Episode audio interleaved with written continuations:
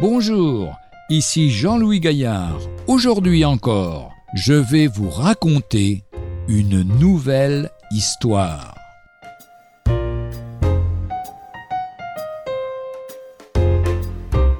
S'investir.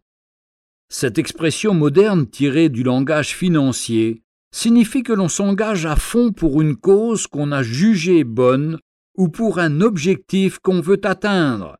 Quelle cause est la meilleure que celle de Jésus-Christ? Quel but plus élevé que le ciel et la gloire éternelle? Les gens savent investir leur temps, leur force, leur argent dans des placements qui ne leur rapportent rien dans l'au-delà. Le chrétien n'en ferait-il pas autant quand il s'agit de son avenir éternel? Cela suppose des renoncements, car ce qu'on affecte à un certain usage n'est évidemment plus disponible pour d'autres. Par-dessus tout, le chrétien est invité à s'investir lui-même.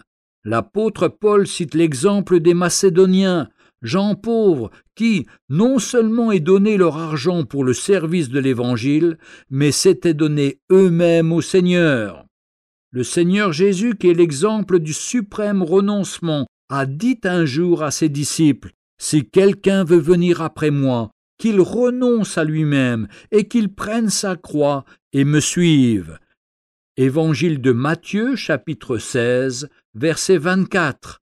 Investissons pour le ciel, c'est le seul placement à l'abri des voleurs, des dévaluations, des krachs boursiers et des crises monétaires et des crises en tout genre. Retrouvez un jour une histoire sur www.365histoire.com.